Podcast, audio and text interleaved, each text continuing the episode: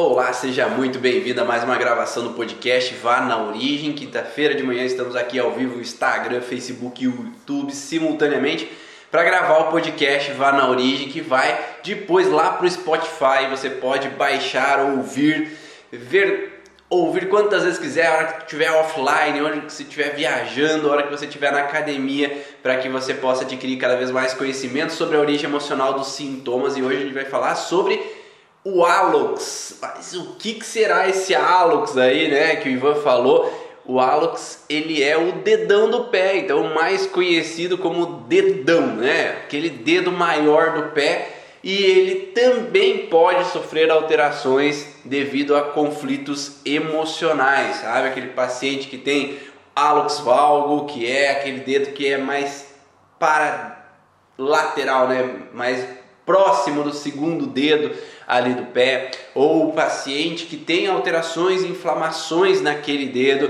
tem alguns porquês, tem alguns motivos por detrás dessa informação. Eu vou colocar aqui para quem está no Instagram para saber sobre qual vai ser a live, para que quem for chegando depois também saiba o que a gente vai falando. O áudio tá ok para quem tá aí ao vivo, me dá um feedback no Facebook, no YouTube, no Instagram, para a gente começar e alinhar esse processo. Eu não sei se vocês já tiveram pacientes com alterações nesse dedão do pé, né? o dedão, o dedo maior ali do pé, se eles já tiveram inflamações, já tiveram disfunções.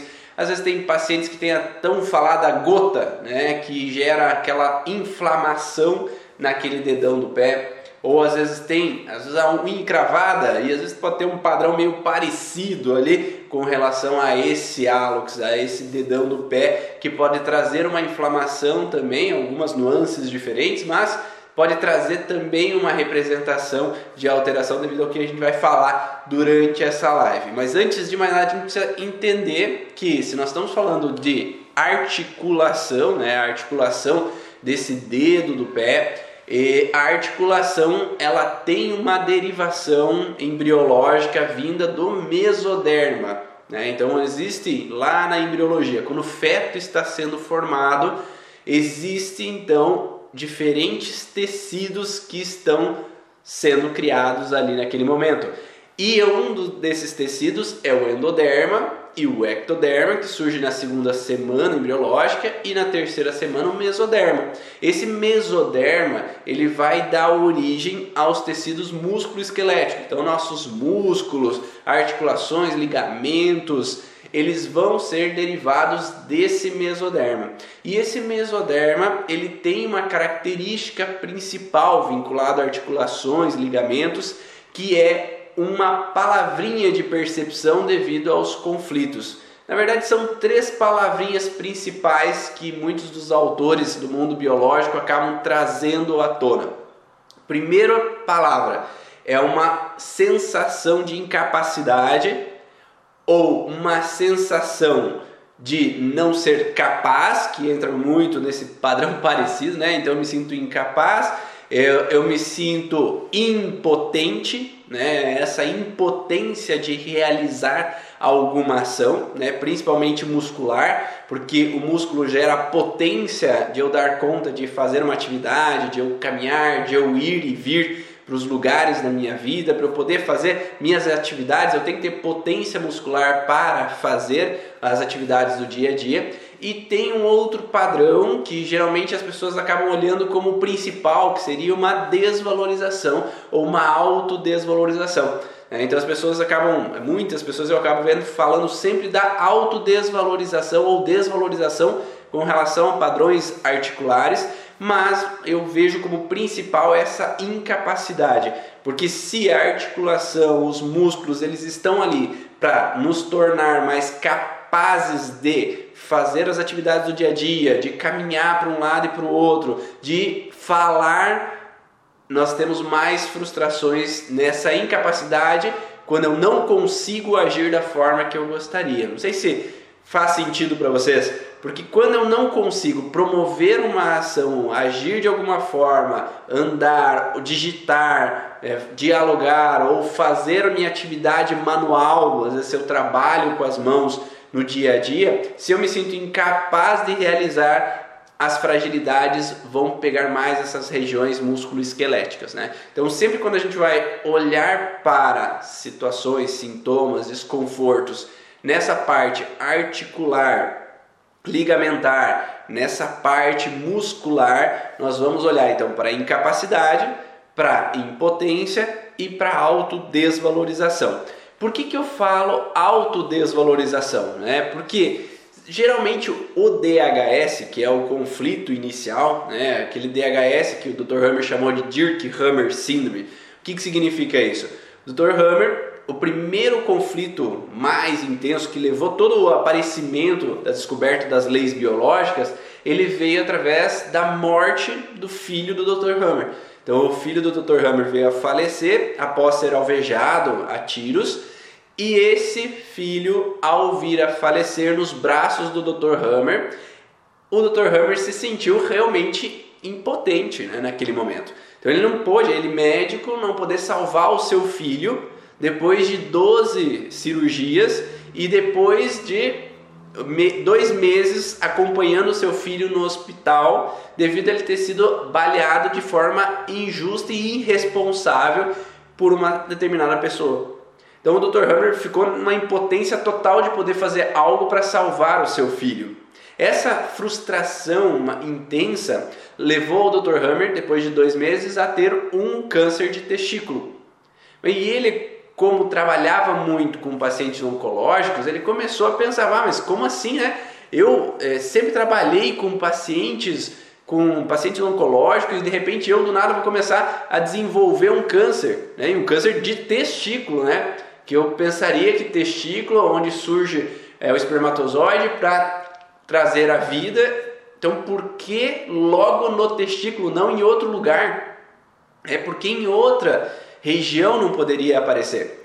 E aí o Dr. Hammer começou a observar então se as emoções vividas na vida poderiam interferir nos sintomas físicos e nos pacientes que ele estava atendendo, ele percebeu que dos 200 pacientes todos também tinham vivido uma situação emocional. E aí ele batizou esse trauma ou conflito emocional com o nome do filho dele, né? Em honra ao filho que tinha sido assassinado. Então ele chamou de Dirk Hammer Síndrome, né? Síndrome de Dirk Hammer. Então Dirk Hammer era o nome do filho do, do Dr. Hammer e síndrome porque a partir do momento que há uma emoção surgem diferentes alterações no corpo do paciente. Então ele chamou de uma síndrome devido a uma situação conflitiva emocional. Então pensando dessa forma, é, nós começamos a pensar que um conflito emocional, na grande maioria das vezes, o primeiro, o impactante, aquele que veio e me causou uma emoção, como eu falei nas últimas aulas do curso Orice, quando a gente faz alguns encontros ao vivo para trocar ideias, o conflito para ser alterado dentro de mim primeiro tem que vir de fora para dentro. Então a emoção, ela vem de fora para dentro eu recebo essa emoção de fora e ali essa emoção de fora eu interpreto de alguma maneira. Então o Dr. Hammer interpretou que ele viu o filho dele alvejado e ele ficou na impotência de salvar o filho dele. Então ele teve uma perda ali naquele momento. Então esse conflito é de fora para dentro. Eu vejo de fora e trago para dentro. Né? Nos contextos que nós falamos de autodesvalorização, quando eu não me sinto capaz, é, eu me sinto impotente ou eu me sinto desvalorizado, eu me sinto desvalorizado de fora para dentro, não é assim? Então alguém me desvaloriza, alguém fala algo de mim, alguém me critica de fora para dentro. Isso é o DHS. Então, eu, eu tive uma frustração de desvalorização que veio de uma pessoa externa para dentro. Só que a desvalorização é de segundos, né? Muitas vezes. A desvalorização, com algumas exceções, né? A desvalorização ela vem de segundos onde uma pessoa, como um chefe, fala alguma coisa me criticando, ou um parceiro ou uma parceira fala alguma coisa criticando. Né? Então aquela desvalorização externa, ela durou segundos, porque a pessoa falou e depois saiu. Claro que a gente pode reviver essa desvalorização quando, por exemplo, tem pacientes que chegam no consultório e dia após dia se sentem criticados. Dias após dia se sentem desvalorizados. Dia após dia tem picuinha, nunca tá bom o suficiente, eu tô sempre errado, eu só faço besteira. Então a pessoa me critica ou me olha de alguma forma que já dá uma sensação de desvalorização. Às vezes não precisa falar nada, não sei se alguém já passou por essa sensação assim. Às vezes a outra pessoa não precisa falar nada, só de olhar eu já senti que eu fiz besteira, né? já senti que não tá bom. Né? Então esse olhar dos outros, eu já tive muito dessa, dessa percepção de que a pessoa olhava. Não sei se você aí já teve essa sensação também, mas só de olhar, às vezes, ah, não no meu caso, mas algumas pessoas falam, só do pai me olhar, eu já sabia. Só da mãe olhar daquele canto de olho, hum, lá vem, né? Então esse sentido de desvalorização vem de fora para dentro. Só que talvez essa situação de desvalorização não é 24 horas por dia, né? É, são os piores, só de olhar. É, e, é um, e é um processo silencioso, né? É como se fosse uma guerra fria. A guerra geralmente é quando tem que quebrar pau, as pessoas falam, brigam, discutem. Mas a guerra fria é quando está tudo no silêncio, mas só um olhar já diz tudo, né? Então essa guerra fria acontece frequentemente. E esse ataque num contexto de desvalorização, ele é às vezes momentâneo no dia, não é? Às vezes não é 24 horas por dia que eu sofro essa desvalorização. Por isso que eu vejo que o conflito maior não é o de desvalorização. Né?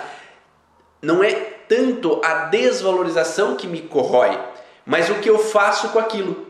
Né? E o que, que é que eu faço com aquilo? Geralmente a pessoa que vive uma desvalorização, ou ela fica remoendo, né, ah, com raiva da outra pessoa, remoendo aquela frustração, ou numa grande maioria das vezes, eu fico me autodesvalorizando. Tá? Devido a uma desvalorização externa, eu começo a me autodesvalorizar. Bah, nunca tá bom o suficiente, eu devia ter feito aquilo, devia ter feito isso. Se eu tivesse ido em vez de ficar, se eu tivesse ficado em vez de ir, se eu tivesse ficado quieto em vez de falar, se eu falasse em vez de ficar quieto. Não é assim, geralmente, que a cabeça da pessoa começa a pensar? Né? De que eu fico remoendo e me autodesvalorizando por uma situação que eu deixei de fazer, ou que eu deveria ter feito, ou que eu não fiz, ou que eu fiz e não deveria ter feito. E essa desvalorização é o que faz com que eu fique mais continuamente no processo conflitivo. Então, às vezes, aquela desvalorização de fora para dentro foi momentânea. Então, de manhã cedo, o pai olhou de alguma forma, falou alguma coisa que criticou. Então aquilo lá foi segundos. Só que às vezes o resto do dia a pessoa tá, ah, eu devia ter feito isso, eu devia ter agido, eu sou um burro mesmo, ah, não faço nada direito. Se eu fosse mais esperto, se eu tomasse aquele rumo na minha vida, então eu fico me desvalorizando, o paciente fica se autodesvalorizando. Por isso que eu acredito muito mais que o padrão de alteração ele vem muito mais forte quando há uma autodesvalorização. E aí sim, né, como a, a Bia falou ali, de, ele vai aumentando a massa desse estado conflitivo, porque eu vou remoendo aquele processo num alto chicote, né? É como se eu fico me chicoteando o tempo inteiro para que eu me penalize por o erro para não errar de novo. Só que nem sempre isso funciona, né? Às vezes a gente entra num padrão de estresse ou de frustração que faz com que a gente replique esse processo, replique essa vivência, passe a viver de novo aquela situação enquanto eu não me aceito como sou. E quanto mais eu entro nesse conflito, maior vai ser um sintoma para essa pessoa, tá? Tudo isso para entrar nesse padrão do Alex, tá? Por quê? Porque se nós estamos falando de parte músculo esquelética, nós estamos falando do dedão do pé, né? O dedão do pé, ele tem as suas funções específicas. Mas nós entramos já nesse contexto de mesoderma novo para falar que há um conflito de incapacidade, de impotência ou de autodesvalorização com relação ao conflito que trouxe alteração nesse dedo do pé. Ah, ah, e aí, nesse contexto, quando a gente entende que primeiro há um conflito de fora para dentro, depois a gente replica na gente, é, e não sei, quem aí tem esse contexto de autocrítica?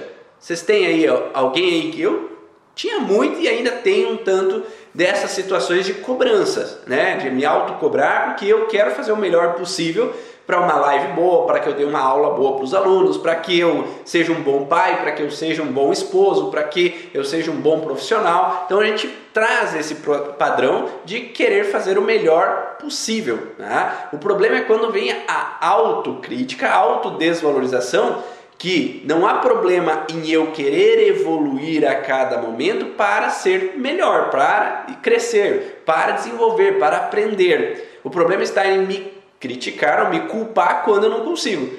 Quando eu fico me culpando quando eu não consigo, aí eu entro numa frustração, numa alteração. Então, fazer o teu melhor, ok. Ser perfeito, a gente não vai chegar lá, porque perfeição não existe, né? A perfeição depende do olhar do outro que vê.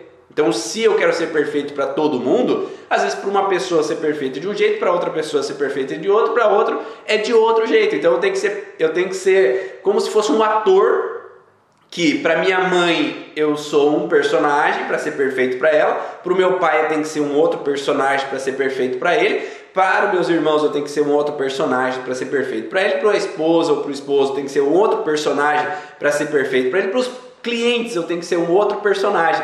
Só que se eu estou num jantar com meu pai, minha mãe e meu esposo, ou a esposa, no mesmo lugar, eu não tenho como ser três pessoas ao mesmo tempo, então não tem como ser perfeito para todos. Eu dou um exemplo para os pacientes assim, assim, ah, meu pai gosta de churrasco, minha mãe gosta de pizza, a esposa gosta de sopa, ah, meus filhos gostam de misto quente. Eu não tenho como agradar todo mundo, né? Eu não vou ter como fazer churrasco, sopa, pizza, misto quente para uma janta.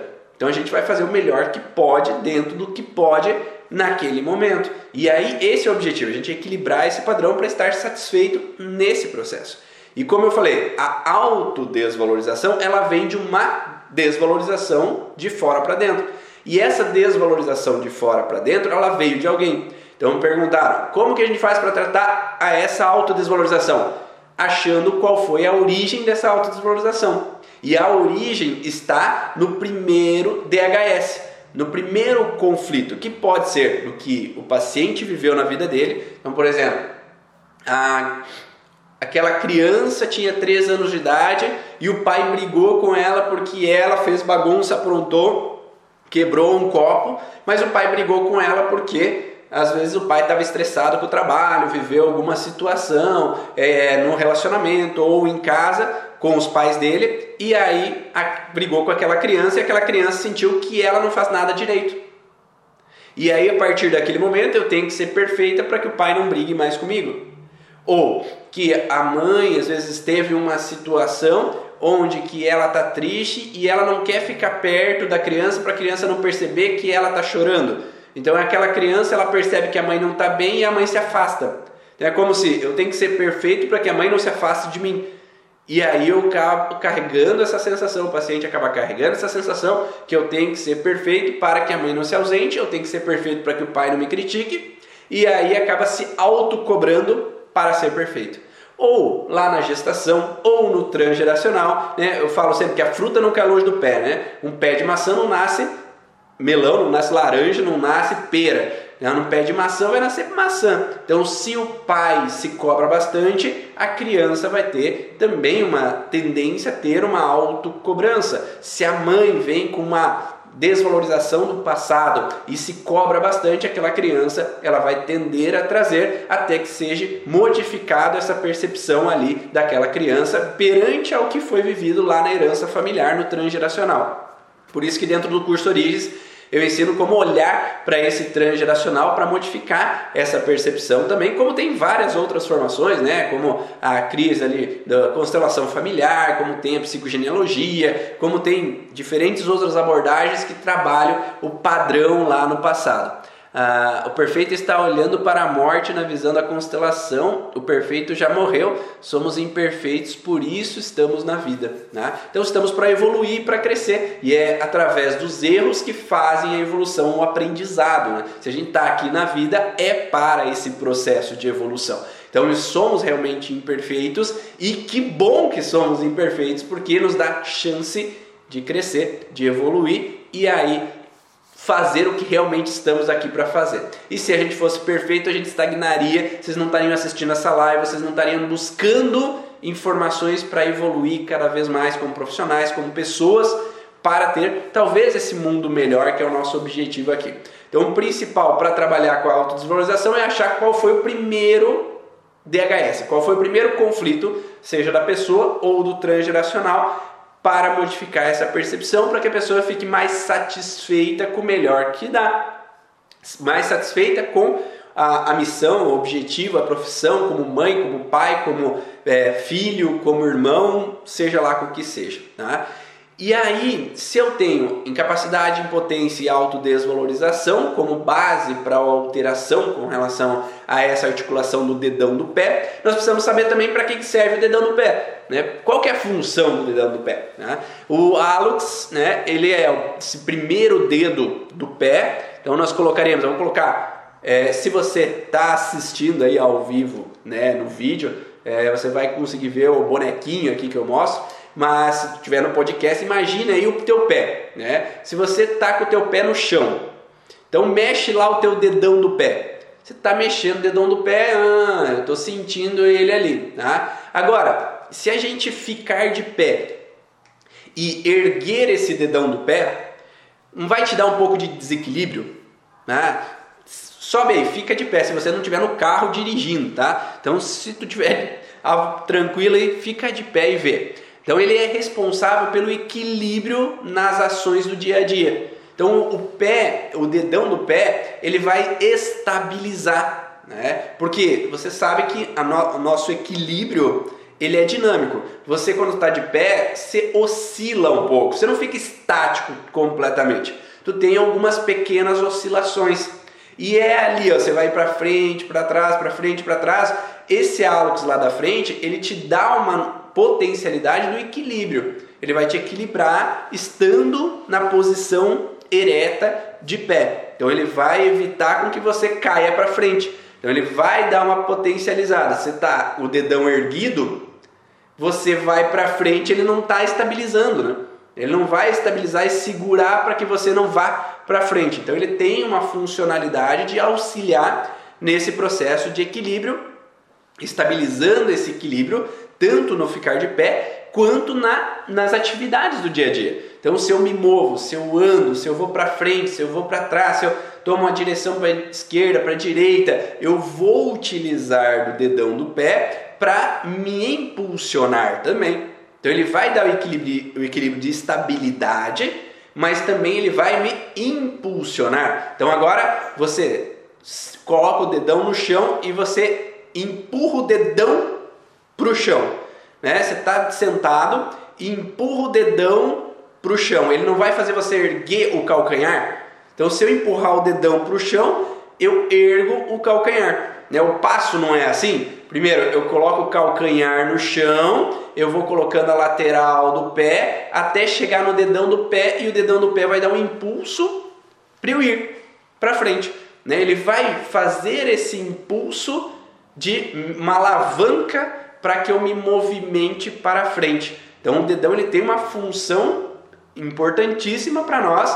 Só quem tem esse dedão ali com artrodese, esse dedão que fez cirurgia, você estabilizou, que você sabe que é mais difícil de andar sem esse dedão. Não sei se alguém aí já passou por alguma situação assim de ter que travar aquele dedão, ou tá com o encravado não quer colocar o pé no chão, o dedão no chão para não doer a unha, às vezes vai andar meio torto, vai andar com o pé um pouco virado. Conta aí se você já teve isso.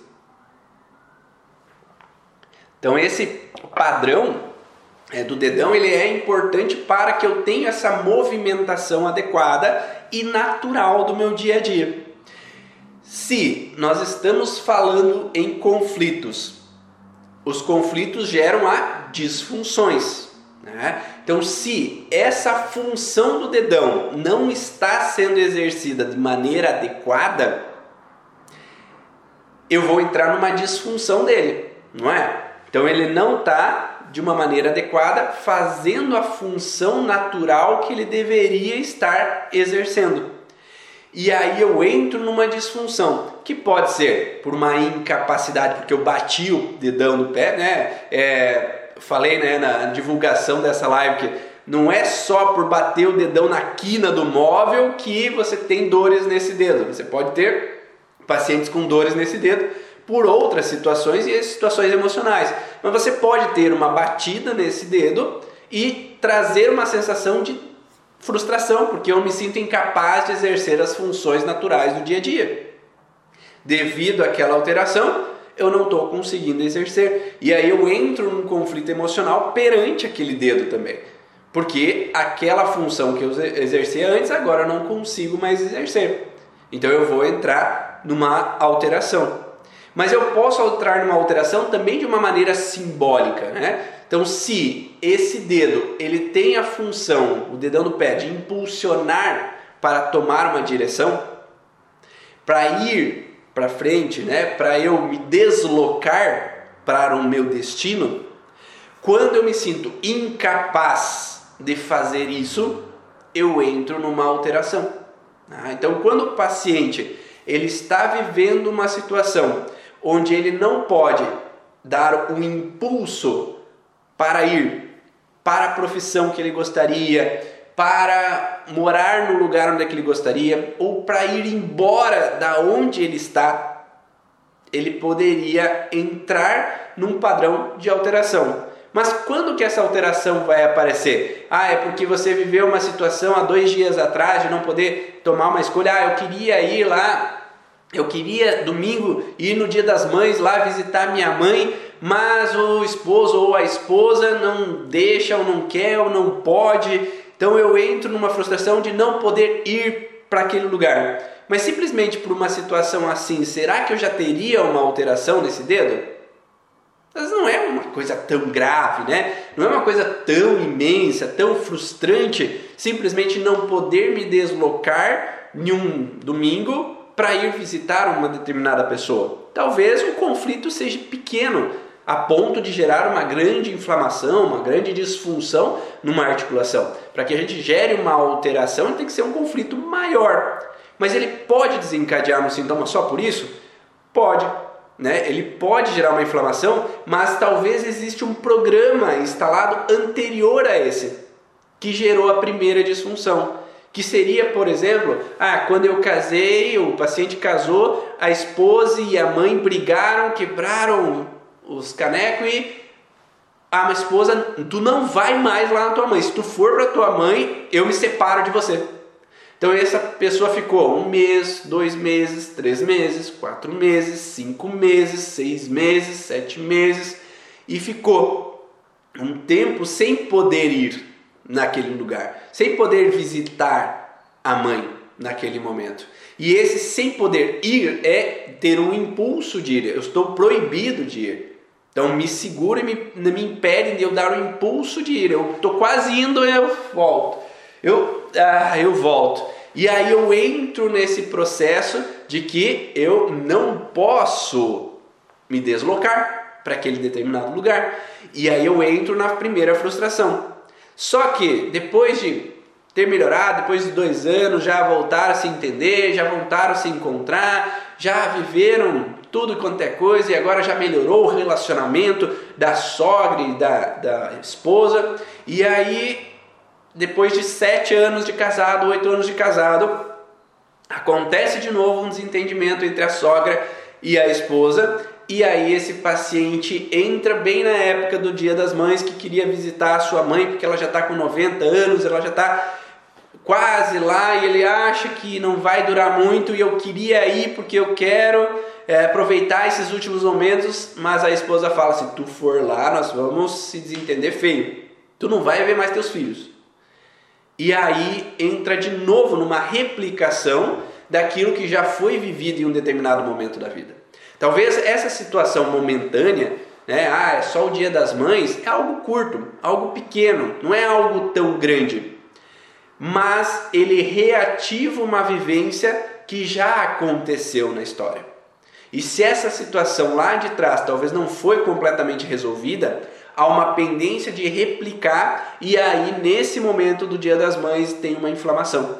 E aí esse paciente pode apresentar uma alteração nesse dedão do pé devido a essa sensação de não poder, me sentir incapaz de me deslocar para ir até determinado lugar que eu gostaria de ir.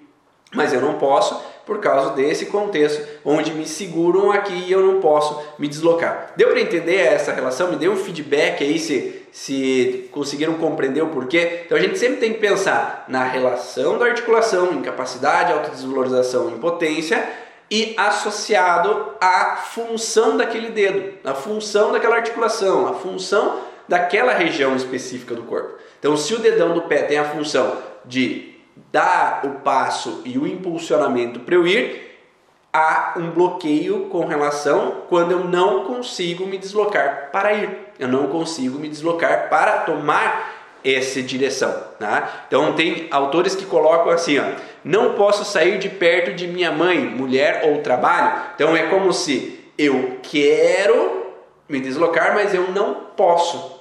Eu quero sair desse trabalho, mas eu não posso.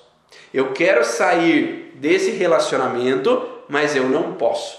Porque tenho filhos, porque eu preciso desse dinheiro, desse trabalho, porque a minha mãe está doente, eu não quero deixar ela, né? Porque eu tenho um projeto sentido de vida, que a gente fala mais dentro do curso origem, tenho um projeto sentido de vida que faz com que eu tenha que ficar e eu não posso ir, né? Eu tive uma paciente esses dias atrás, é, eu quero passar no concurso, mas não consigo. Eu quero passar no concurso, mas não consigo. Eu quero passar no concurso, mas não consigo. E aí a gente vai olhar no projeto sentido de vida dela, e o projeto sentido é que você tem que ficar com o pai para o resto da vida. Né? Porque o pai é a quinta filha, e a quinta filha é aquela que vai me cuidar na velhice. Eu quero que me cuide, que me proteja, porque minha mãe não me protegeu. Eu não me senti acolhido pela minha mãe. Então eu quero que essa filha fique comigo para sempre. E ela trabalhava com o pai. Então é como se ela não conseguisse largar o pai por um projeto interno inconsciente para eu me deslocar para ir para minha vida, para ir para o meu projeto de passar no concurso, para ir no meu projeto de ir embora dessa cidade. Então tem muitas pessoas que não conseguem ir para o vestibular, não conseguem sair da cidade, não conseguem casar porque eu tenho um projeto sentido preso. Então eu não posso né? Às vezes eu quero conscientemente, mas visceralmente eu não posso. Porque tem algo interno que me sabota e não me deixa ir para esse caminho. Então eu quero, mas não posso, e aí eu entro nessa incapacidade em me deslocar para onde eu gostaria de me deslocar. Ah, então isso também a gente vai associar ao Alex Valgo, tá? A dita Joanete. Então quando você vai falar em Joanete, Alex Valgo, também pense nesse mesmo processo que altera a articulação ali é, metatarso metatarsofalangiana, que pode gerar o que o dedo entrar, né, para mais próximo do segundo dedo ali do pé. Então, esse hálux valgo também pode ter essa representação e, e, eu vou dar uns exemplos, né? Ó, ah, a busca desesperada de afastar de, né? Então é o que um outro autor coloca. Então eu tenho uma busca desesperada em me afastar de algo ou de alguém. Então eu quero desesperadamente dar um passo e me afastar, ir embora desse lugar, mas de novo eu não consigo.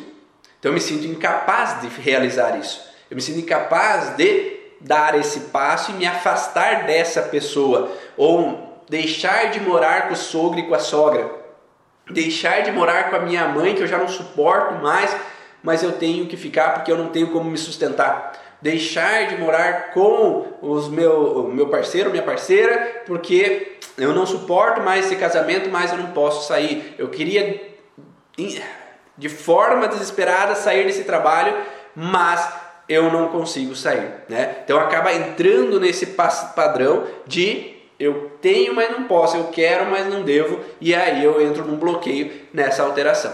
Ah, uh,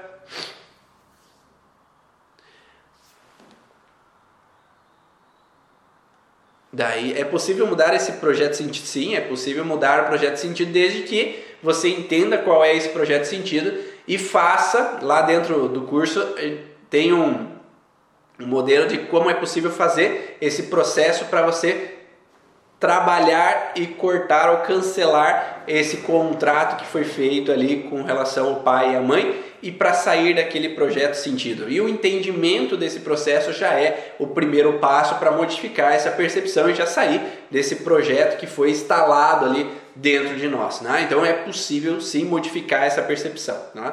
Um outro contexto, né? É, fala de conflito de direções. Então esse Alux Valgo também poderia ser conflito de direções. Eu vou para cá ou eu vou para lá? Eu vou para direita ou eu vou para esquerda? Então um Alux de, da pé direito ele vai para a direita, o Alux do pé esquerdo vai para a esquerda. Então é como se eu ficasse dividido entre direções. Eu vou para a direita, vou para a esquerda, vou, fico, faço essa direção aquela direção. Então poderia também ser possibilidades de eu fico do lado da minha mãe ou do lado do esposo, né? Ou, ou eu atendendo, por exemplo, é, um paciente que às vezes fica entre meio a mãe e a esposa, e aí eu fico dividido se eu fico do lado dessa pessoa ou do lado daquela, se eu trabalho nesse ou naquele trabalho, então eu posso querer ir para uma direção ou querer ir para uma outra direção, eu posso entrar nessa alteração. Claro, lembrando que hálux valgo, ou seja, é uma degeneração daquela articulação. Quanto mais tempo eu vivo aquela alteração, mais eu vou entrar numa degeneração e é mais difícil ter uma retomada do funcionamento normal. Mas a dor é possível de a gente aliviar. Então é possível aliviar a dor do hálux valgo desde que a gente entenda qual é o conflito. Talvez voltar a produzir uma cartilagem tal qual era antes, talvez nem sempre seja possível se o processo de degeneração já vem por longo prazo. Porque essa pessoa, lembra que eu falei no começo, está se sentindo autodesvalorizada, está se sentindo autodesvalorizada dia após dia por não conseguir fazer o que ela quer. Então, ah, eu queria fazer tal coisa, mas eu não posso. Eu queria fazer tal coisa, mas eu não posso. Eu queria fazer tal coisa, mas eu não posso, tá? E aí eu entro nessa autodesvalorização porque eu não consigo fazer o que eu gostaria de fazer, né? Então entra nesse processo de autocrítica continuamente, né? É, quando o Alex fica instalando é o mesmo processo, a gente vai pensar da mesma forma nesse sentido, né, de alteração, de mesmo processo articular que tem uma sensação dessa incapacidade ou impotência de tomar uma decisão, tomar uma escolha, tomar um caminho que eu gostaria de tomar. Ah, muita verdade. Quando eu estava no relacionamento anterior, me senti presa em conseguir sair e tive muita dor no dedão do pé direito quase não conseguia usar calçado. E aí a gente pode pensar que a gente tem a lateralidade, né? Então isso eu explico dentro do curso Origens mais a fundo, mas mulheres destras que aplaudem com a mão direita, o pé direito tem a ver com relacionamento, com parceiro, com profissão, e o pé esquerdo tem a ver com filhos. Então também nós vamos olhar para esse padrão, né, ou mãe ou filhos, que existe um pé relacionado ao processo. Então quando o paciente chega com alteração no hálux esquerdo ou hálux direito, se eu sei a lateralidade cerebral dele, com a lateralidade de funcionamento dele, eu posso ter mais facilidade de identificar com quem é aquele padrão para tentar modificar aquela percepção e direcionar então esse processo de melhora para ele. Ah, na minha família materna existem várias pessoas com Joanete, nada tem a ver com genética. Não, como eu falei, não é genética, é epigenética. Você traz uma informação transgeracional, que é o que eu falei lá no começo, que existe um conflito de base. É, lembra que eu falei ali na, no primeiro conflito que às vezes aquele homem que viveu a situação de que queria ir na casa da mãe no momento ali do, vamos colocar no dia das mães agora, mas ele entrou num processo relacionado a um bloqueio, porque a esposa não quer que ele vá, porque ele tá, ela está magoada com a mãe dele, com a sogra, porque remeteu um padrão anterior de que quando eles casaram, a, a mãe e a, e a esposa brigaram e aí ficou meses sem ir na mãe. Então ele ficou travado sem poder ir para onde ele queria ir, visitar a mãe. Só que não quer dizer que começou ali. Isso pode ter começado anteriormente, quando lá a avó, paterna, materna, ela viveu uma situação de casar e se mudar para outro estado. E lá antigamente, vamos colocar uns 60, 70, 80 anos atrás, deslocar de um município para outro, de um estado para outro, não era bem assim. Né? Ele tinha estradas ruins, você demorava dias para ir para outra cidade ou outro estado, dependendo da distância. E lá naquela época, muitas pessoas acabavam deixando de visitar os seus parentes porque não tinham como, não tinham como ir a pé, porque não tinham carro, não tinham como se deslocar. Então talvez aquela mulher que se deslocou, ela queria visitar, mas não podia. E isso traz um padrão transgeracional de que eu não posso voltar para minhas origens. E agora pense que a grande maioria dos nossos ancestrais vieram de outro continente, vieram de outro país e eles tiveram que vir.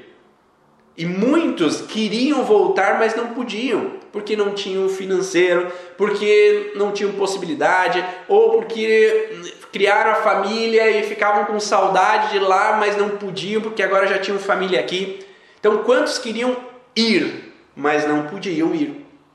Então, nós podemos pensar que é muito frequente podermos trazer esse transgeracional devido a essa epigenética, né? Então não é o gene, né? A codificação do gene, mas a leitura do gene através da epigenética que poderia aflorar em determinados momentos através de uma acetilação ou uma des...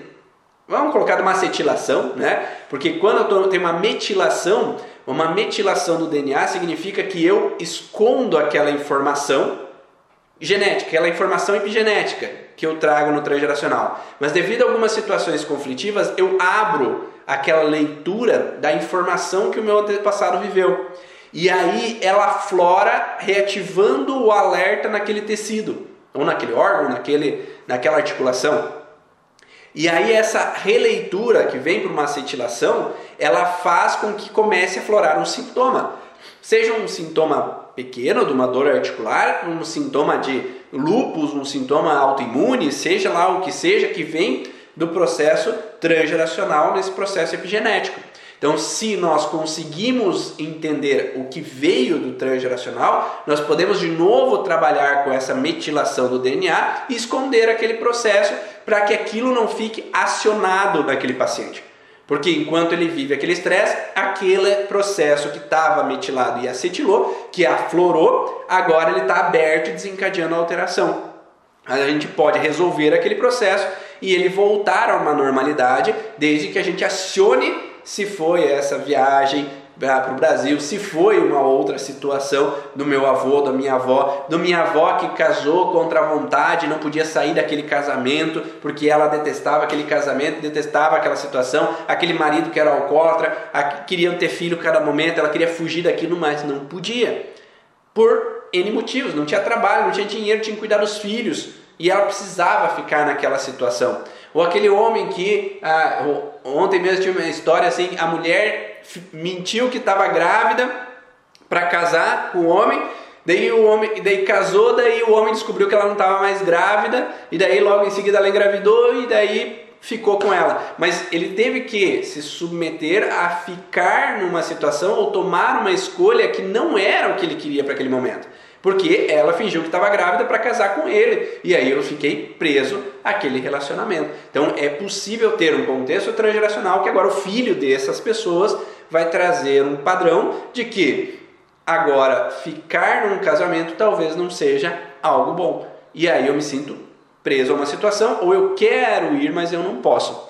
A família, quem tem os jonetes, está mais identificada com essa história ancestral, sim, ou repetiu esse padrão, né? Repetiu essa vivência que aquela ancestral viveu, aquele ancestral viveu. A minha avó materna, para estar com meu avô, fugiu de casa. Então é, é uma situação de ter que me deslocar, né? ter que ir. Ah, não sei se. É, a gente nunca pode dizer assim, ah, foi essa história que causou essa alteração? Não sei. Né? A gente só tem como confirmar uma situação, eu falo sempre para os pacientes isso a gente só tem como confirmar que algo é a causa a partir do momento que a gente trabalhou essa causa e houve melhora. A melhor forma de mostrar que a melhora aconteceu é a partir do momento. É, a melhor forma de identificar que aquela memória é realmente a causa é a partir do momento que a gente trabalhou sobre essa memória e o sintoma melhorou. Porque muitas pessoas acabam me falando assim: ah, eu já fui em tal. Muitos pacientes que chegam, né? Ah, eu já fui em tal terapeuta e ele falou que era essa a causa do meu sintoma. Tá, mas melhorou? Não, então não é essa a causa. Né? Ou não foi tratado.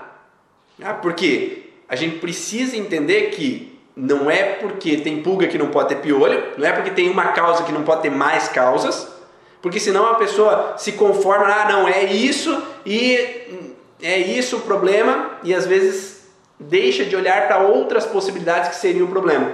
Então eu só falo para os pacientes, ó, isso é isso, só vai ser isso se melhorar. Tá? Não coloque isso como uma verdade absoluta se não houver melhora. Tá? Porque daí a gente vai ter que ver uma outra coisa, porque se não melhorou não é isso. Então olhem isso nos teus pacientes também. Se coloque uma verdade absoluta para eles e não melhorou, muda essa verdade, porque não existe verdade absoluta. Para cada pessoa existe a possibilidade do que ela viveu. Então eu não tenho como dizer, ah, foi porque minha avó casou com meu avô, fugida de casa, que ela teve o, a, a Jonete e trouxe para a família. Não sei. É somente passando por uma sessão que daí a gente poderia saber né, exatamente se pode ser esse conflito. Faz sentido para vocês, pessoal? Porque é muito frequente isso acontecer, sabe? De pessoas falarem, decretarem, ó, é isso a causa e não tem outra causa, é isso a causa. Daí vão para o terapeuta, fala que é essa a causa e às vezes não é aquela causa, porque o sintoma não melhorou. Tá? Então, quando você vai atender um paciente, olhe para ele, acolha o que ele viveu, trabalhe com aquela informação e aí fale para ele, vamos ver a melhora. Né? Se houver melhora, a gente sabe que é isso, nesse processo. Se não houver melhora, significa que a gente precisa olhar para uma outra situação. Tá? Ou, às vezes, só encontrar a causa não resolve, porque às vezes precisa mudar essa percepção dessa causa do que foi vivido, para daí haver então uma melhora daquele quadro. Ah, A pessoa pode estar vivendo um trilho do conflito, sim, ela pode estar vivendo um trilho do conflito, mas se a gente corrige esse padrão transgeracional, ela tende a sair desse trilho do conflito sair desse processo de replicação, porque ela agora ela começa a ver de outra forma a partir do momento que modificou a percepção lá de trás. Então por isso que eu falo, é, é sempre interessante ir lá no transgeracional para ver o começo do processo, porque a partir do momento que eu sei do começo do processo, aí eu posso modificar a percepção e dar para essa pessoa capacidades de ela vivenciar essa situação do dia a dia dela de hoje de uma forma diferente. Porque na grande maioria das vezes a gente repete padrão como uma forma que o universo está trazendo de mostrar o que ficou escondido, de mostrar o que não foi resolvido. Né? Então a grande maioria das pessoas, por exemplo, ah, eu tenho o dedo podre, eu só arranjo relacionamento ruim.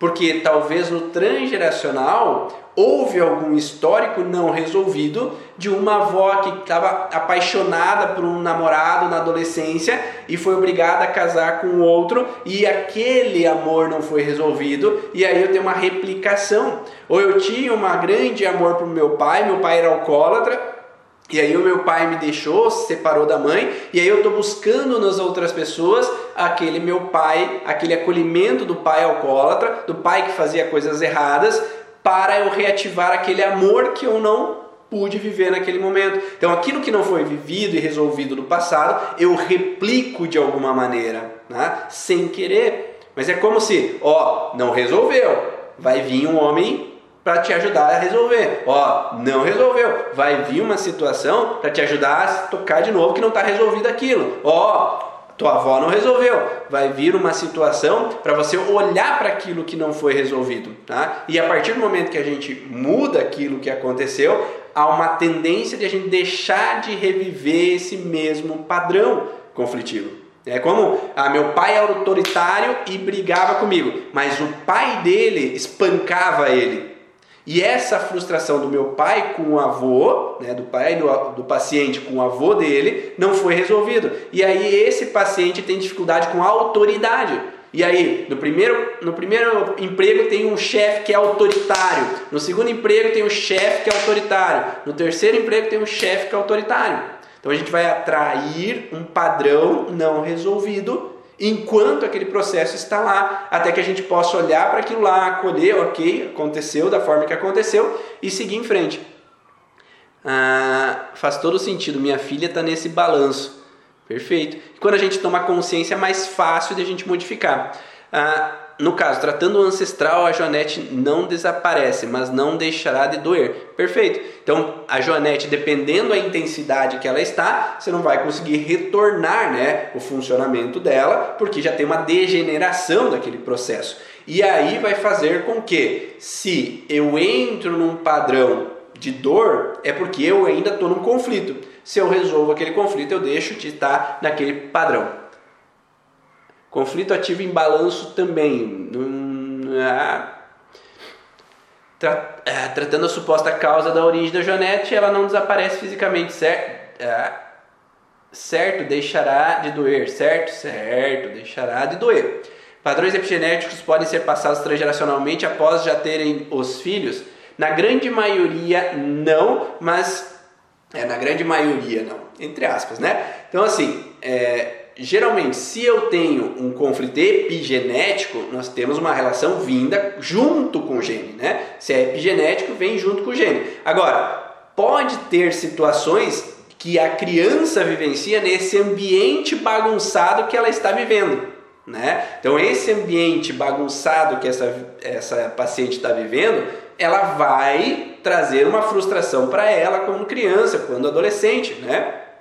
E aí, quando nós temos essa situação de eu estou vivendo, meus pais brigando o tempo inteiro, eu gravo uma frustração que é um DHS naquele momento. Então pode viver uma situação na vida dessa pessoa que depois pode passar para os seus descendentes essa informação. Né? Então a gente pode ter essa base de situação ambiental, mas nós temos também o campo morfogenético, né, que a gente capta tudo que está acontecendo no nosso universo. Vocês não passaram por algumas situações assim que, ah, tem guerra acontecendo, ah, tem frustrações, muitas pessoas frustradas ao mesmo tempo, e nós passamos por uma situação de um pouco mais de tensão, um pouco mais de irritabilidade, né? a gente capta toda essa energia epigenética, epigenética não, esse campo morfogenético que é tudo o que o mundo está vivendo, a gente acaba captando também de certa forma, e aí isso acaba nos afetando de alguma maneira se a gente está aberto a isso.